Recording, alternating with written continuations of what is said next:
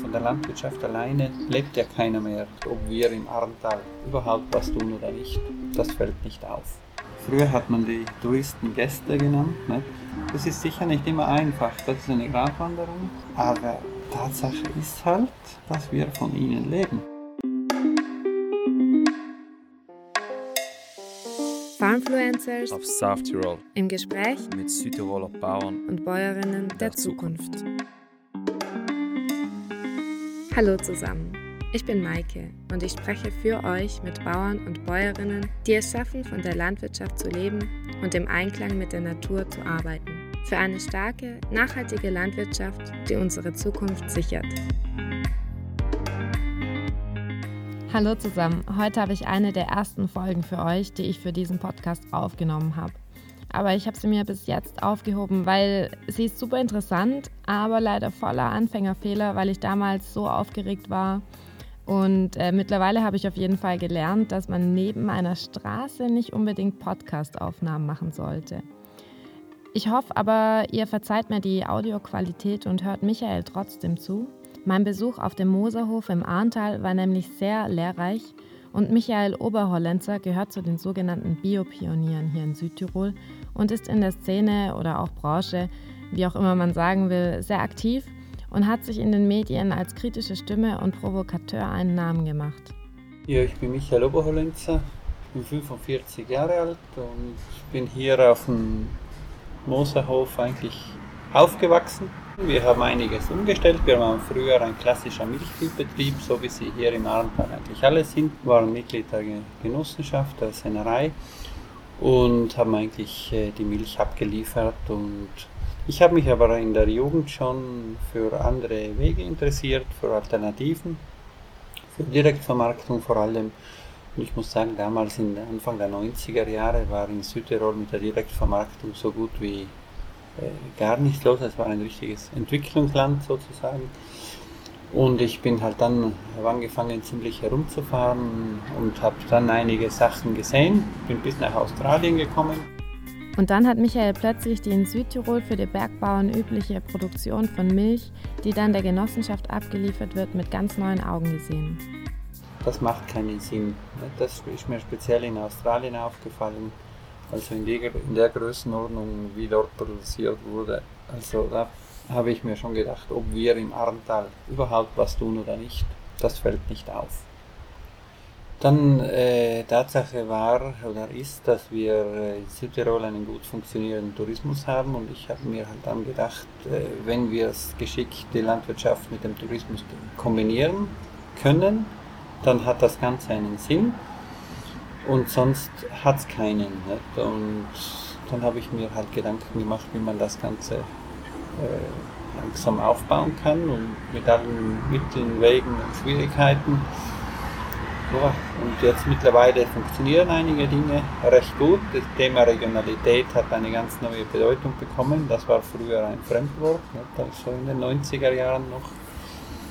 Und ich bin überzeugt, dass diese Entwicklung eigentlich erst angefangen hat und dass hier noch einiges möglich sein wird.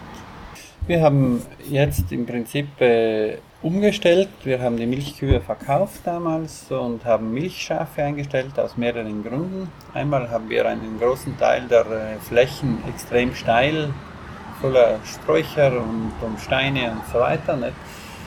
Und ich bin auch überzeugt, dass es nicht, sich nicht lohnt, solche Flächen aufwendig zu planieren, um dann auf einem extremen Steilhang etwas Heu zu produzieren. Deswegen haben wir sie eingezäunt und die Milchschafe holen sich das Futter dort selber. Einige Flächen haben wir herunten im Talboden und äh, dort äh, spielt äh, die Kartoffeln spielen eine große Rolle und einen großen Teil des Heus oder fast eigentlich so gut wie alles produzieren wir eigentlich auch alles selber. Wir haben eine Käserei gebaut mit Verkostungsraum, Verkaufsraum und so weiter. Nicht? Ein bisschen Gemüse. So schaffen wir es, die Milch zu veredeln und zu verwerten und dann auch wieder zu verkaufen. Wir haben es auch dann äh, angefangen zu kochen direkt auf dem Hof. Das hat sich dann in die Richtung entwickelt, dass wir den Bereich mittlerweile ausgelagert haben. Wir haben ein Restaurant in St. Taufhaus gepachtet und äh, arbeiten dort eigentlich auch wieder auf mit, mit vielen einheimischen, teilweise unseren Produkten, aber natürlich auch regionalen Produkten. Das Restaurant hat aber nicht nur einheimische Besucher. Denn im Austausch für unser Gespräch habe ich Michael auch meine Mithilfe auf dem Hof angeboten und ich durfte dann später bei einer Käseverkostung helfen, zu der sich einige Urlauber angemeldet hatten. Ich habe Michael gefragt, wie er denn zum Tourismus im Rahmen der Landwirtschaft steht. Hier äh, auf dem Hof ist mittlerweile so, dass wir äh, das mit dem Käse, Käseverkostungen in dieser Richtung eigentlich sehr, sehr gut arbeiten natürlich zu 80 Prozent mit den Touristen. Das muss man sich eingestehen. Also es dreht sich in Südtirol um den Tourismus in erster Linie. Und wenn sich die Landwirtschaft dort anhängen kann, dann soll sie das tun. Und das kann sie halt äh, eher mit Nischenprodukten als mit Massenware. Wir dürfen nicht glauben, dass wir irgendwie konkurrenzfähig sind, wenn wir so tun, als ob wir in Gunstlagen produzieren. Ist einfach nicht so. Ja. Und wenn wir schon beim Thema Tourismus sind, wollte ich natürlich wissen, ob Michael nicht auch den Übertourismus wahrnimmt, von dem man hier in Südtirol ja immer spricht, weil auch die Autos, die man im Hintergrund hört, gehören zu den Touristen. Und dazu meinte Michael, ja, dass es wirklich eine Tatsache ist, dass die einzelnen Hotspots wirklich mit Problemen zu kämpfen haben, aber er hat auch einen Lösungsvorschlag für die Situation. Eine ganz einfache Möglichkeit wäre allerdings, wenn wir noch mehr auf Regionalität und auf einheimische Produkte setzen würden und ganz einfach den Preis erhöhen und uns das bezahlen lassen, dann regelt, äh, regelt das einiges, wird einiges ganz von alleine geregelt. Es gibt sicher Gebiete, wo das Ganze übertrieben wurde, aber insgesamt ist es alleine Tatsache, dass die Leute aus den Großstädten heraus wollen und dass sie Erholung in der Natur und in den Bergen sucht. Vor einem Jahr hätte kein Mensch geglaubt, dass es in einem Jahr keine Flugtouristen mehr gibt. Ne? Das hätten wir uns ja gar nicht vorstellen können. Natürlich die Ruhe in der Corona-Phase, die hat uns sicher allen mal ganz gut getan. Nur ob sie dann auf die Dauer ganz gut tun würde, ist eine andere Frage. Ne? Wir sollen gastfreundlich sein. Früher hat man die Touristen Gäste genannt. Nicht? freundlich oder gastfreundschaftlich begegnet. Das ist sicher nicht immer einfach, das ist eine Gratwanderung, aber Tatsache ist halt, dass wir von ihnen leben. Nicht?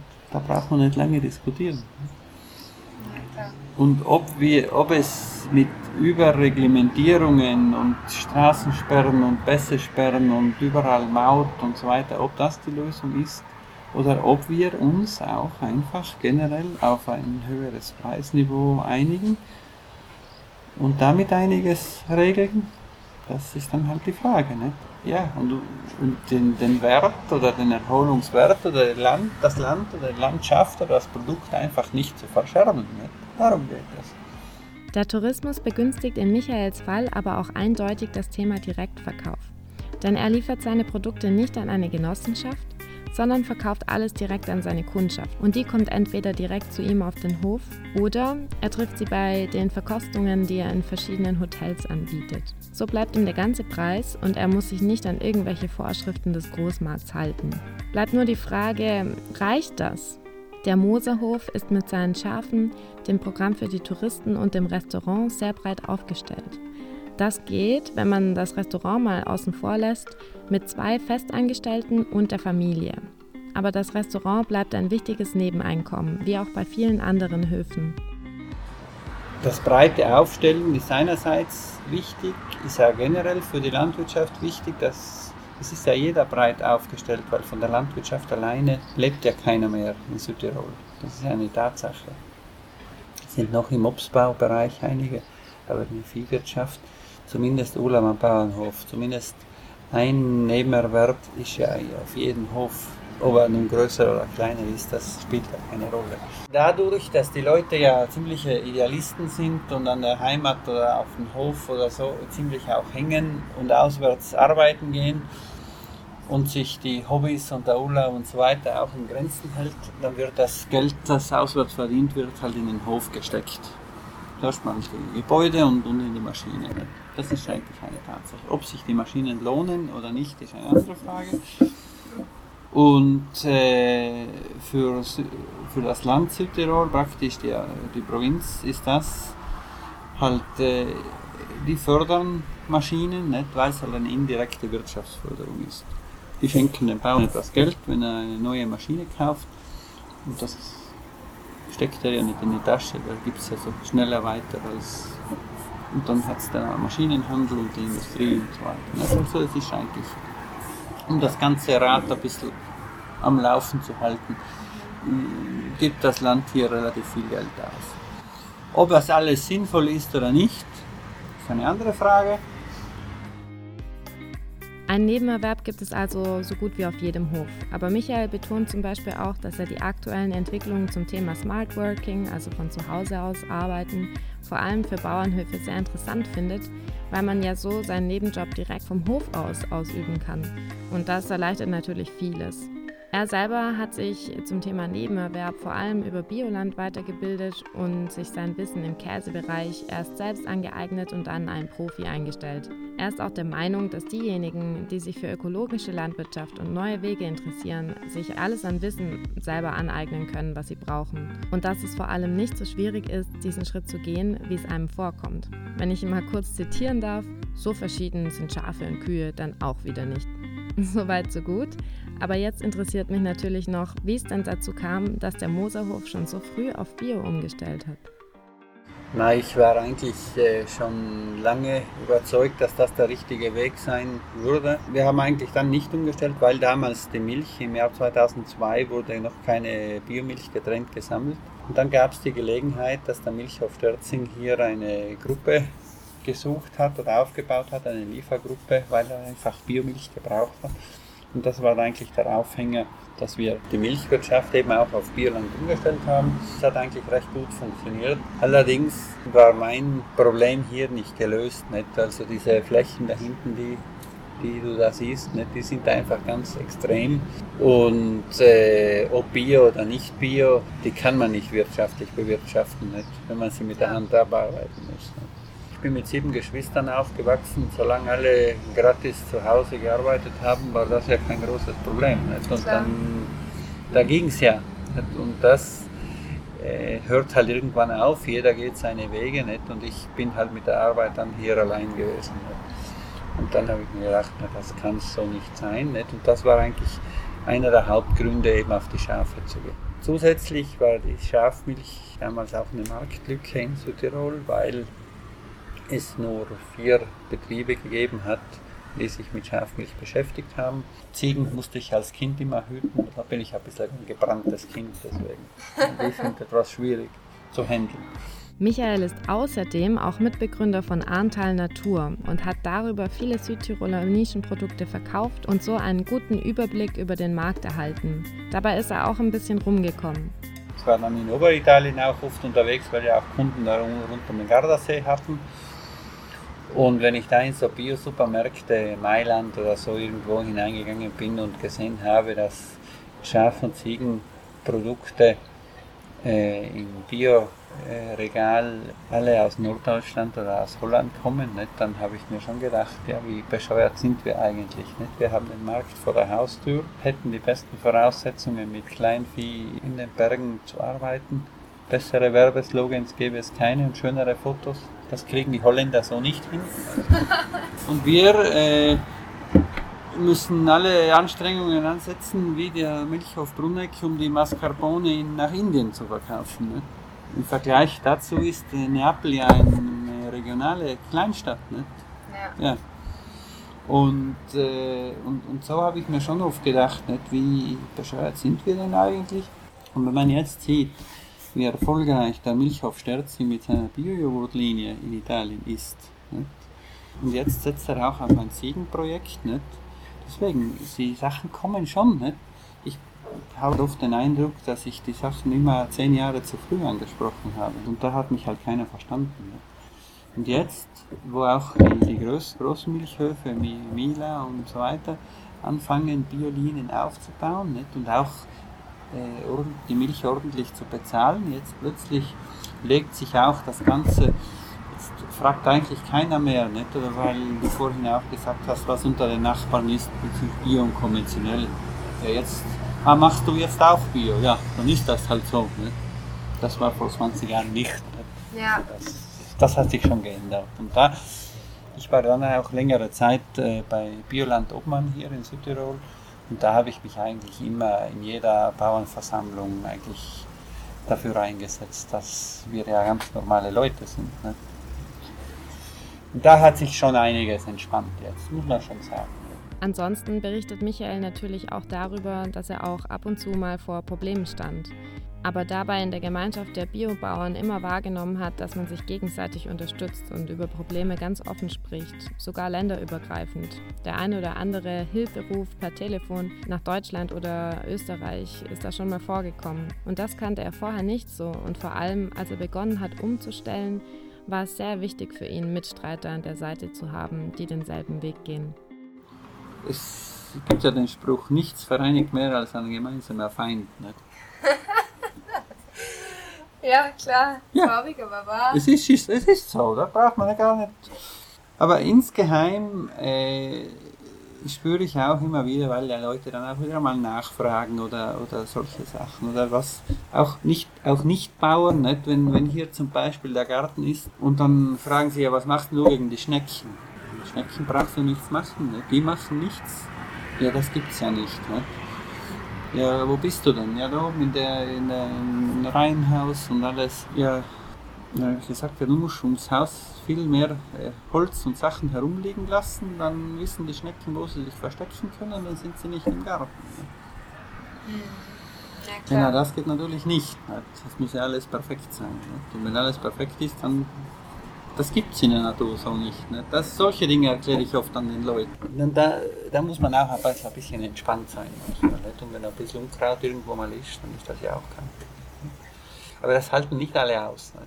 Die Bauern nicht alle und die anderen schon gar nicht. Ja, da muss man sich auf ein ganz neues Denken einlassen, das jahrelang anders geprägt wurde. Aber vieles hat auch seinen Grund. Michael hat mir dann noch eine kleine Geschichtsstunde gegeben, um mir zu erklären, dass zum Beispiel die alten Kuhställe so dunkel und niedrig und eng waren, damit die Kühe durch die Wärme nicht zu viel fressen. Denn Futter war immer schon Mangelware und wenn man bedenkt, dass es auf den Stallen hängen und mit schwerer Handarbeit verarbeitet werden musste und dann noch mehrere Kilometer weit hergeschleppt werden musste, weiß man, warum die Ställe so waren. Heute würde natürlich kein Bauer einem Tier sowas antun. Aber wenn man sich Gedanken darüber macht, wo bestimmte Dinge herkommen, machen sie auch Sinn. Im Ackerbau zum Beispiel führte der Strukturwandel in den 60er Jahren vom Selbstversorger hin zum Lebensmittelproduzenten dazu, dass durch die Industrialisierung auch erstmals Arbeitskräfte in der Landwirtschaft gefehlt haben. Und da kamen dann auch die Spritzmittel ins Spiel. Das verstehe ich schon, dass die damals dankbar waren um diese Spritzmittel dass diese ewige Jäterei einmal aufgehört hat auf dem Acker. Das verstehe ich, ja. Aber, und die Leute denken immer noch daran, nicht? wenn ich einen Kartoffelacker habe wo, oder eine Getreideacker, dass heute mit einem Hackstriegel oder mit einem Häufelgerät das Ganze eigentlich mühelos und eigentlich auch sehr effizient machbar ist so weit denken sie nicht mehr, weil sie nur, nur, nur das alte Jeden im Kopf haben. Nicht? Und davon, wenn es die nächste Generation ist, dann hat der Vater davon erzählt und dass er so genug hat. Und der hat sich nie, nie damit beschäftigt. Das, das, das beobachte ich. ich. Ich könnte wetten, dass von den Bauern hier, sind da doch einige hundert Kleinbetriebe, dass hier mehr als die Hälfte nicht imstande ist oder nicht weiß, wie man eine Kartoffel setzt. So weit sind wir von den Leuten in meinem Alter. Nicht? Die haben es nie getan. Ich bin das mal draufgekommen, ich habe es mir nicht vorstellen können, nicht? aber das, das bin ich selber draufgekommen, dass es viele solche gibt. Die wissen das nicht.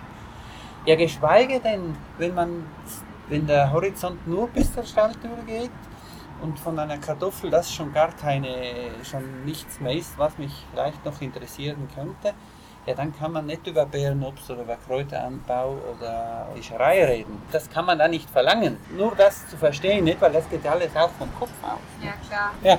Aber bei, bei solchen Betrieben zum Beispiel gäbe es eigentlich die Chance auf eine Transformation nur bei einem Generationenwechsel. Meistens die Chance ist die Bäuerin. Das ist eine Chance.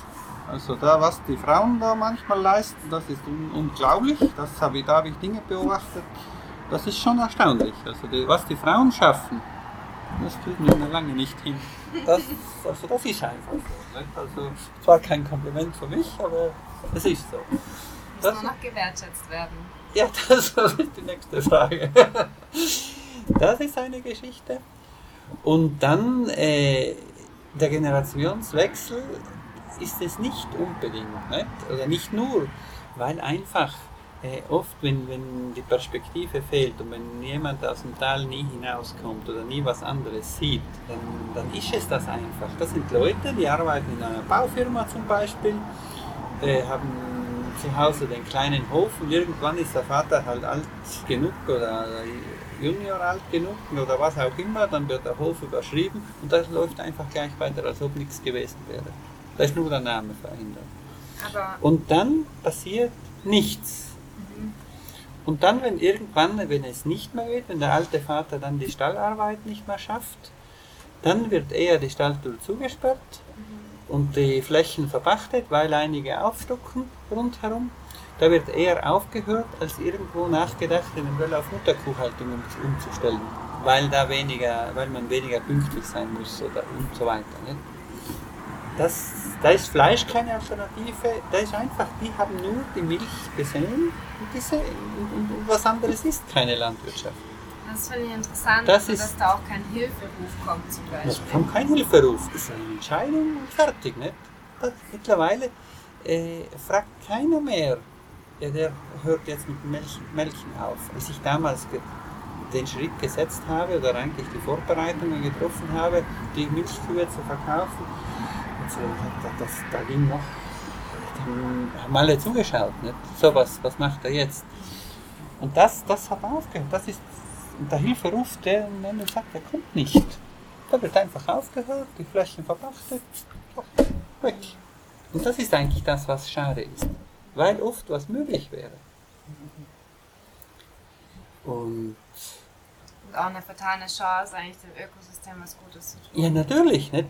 Aber das, das ist eben äh, da dann recht lange, da denken die wenigsten groß drüber nach. Nicht? Und da ist auch der Bauernbund und, und, und von der Seite her, von der Politik auch nicht dann ganz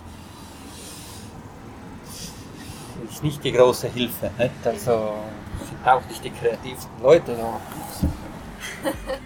Michael dagegen scheint mir sehr kreativ zu sein. Also habe ich ihn natürlich gefragt, wo er denn seine Ideen hernimmt. Ja, aber da ist besser, wenn man nicht so viel mit den Bauern unterwegs ist. Dann muss ich besser mit anderen unterwegs sein. Bin ich lieber mit Unternehmern unterwegs. Ja. Also das muss ich schon ganz ehrlich sagen. Ich bin auch in so einem BNI, kennst du vielleicht? Unternehmernetzwerk Business Network International. Da bin ich dabei und da äh, sind Unternehmer aus allen Branchen, ne? 30 Leute, da ist vom, vom Rechtsanwalt zum Architekten zum Baumeister, ist alles dabei. Ne?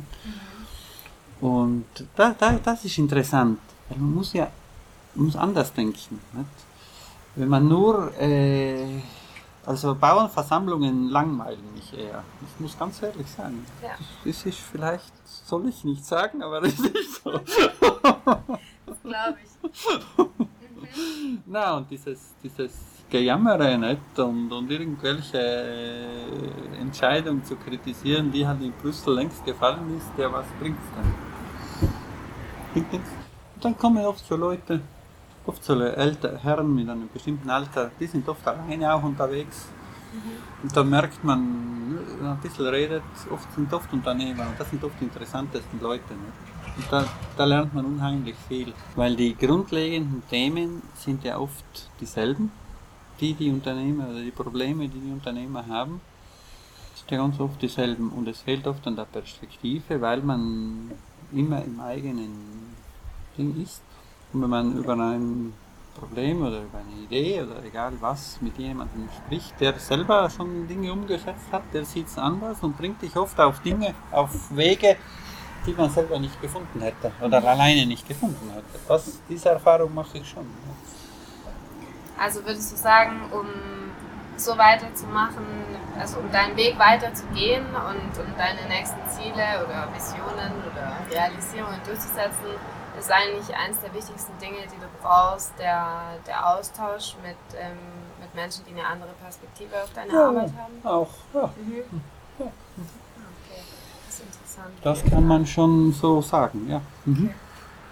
Ja, man muss grundsätzlich ne, das, äh, eigentlich den Weg herausfinden, was der eigene Weg ist und, äh, und dann auch eine, mit einer bestimmten Konsequenz halt auch gehen.